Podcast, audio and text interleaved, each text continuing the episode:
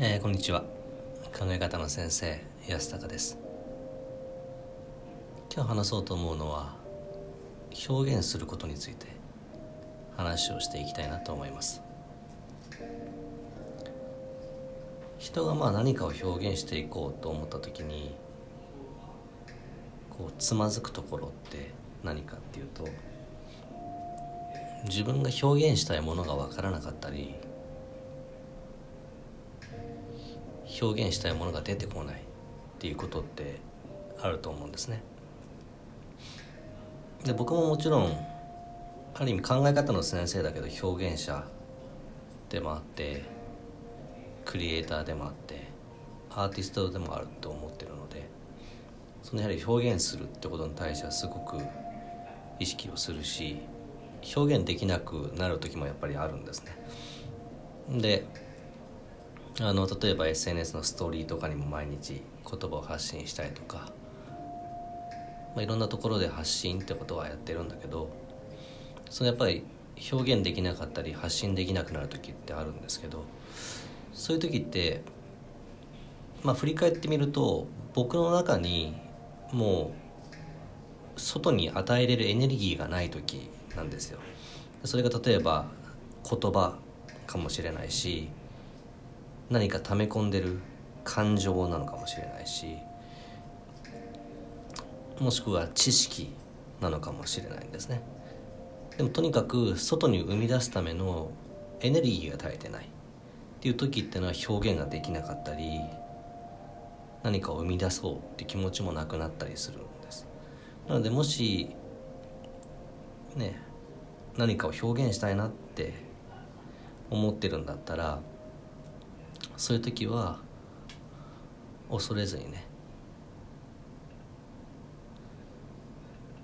まずは自分自身をしっかり表現するためのね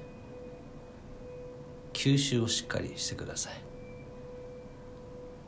自分の感情と向き合ってみたり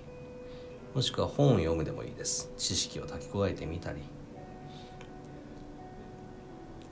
そういうインプットする。学ぶ時間だったり吸収したりしっかり自分と向き合う。そういう時間を作ることで表現っていうのはすごくできるようになってくるし僕もねその何かモヤモヤして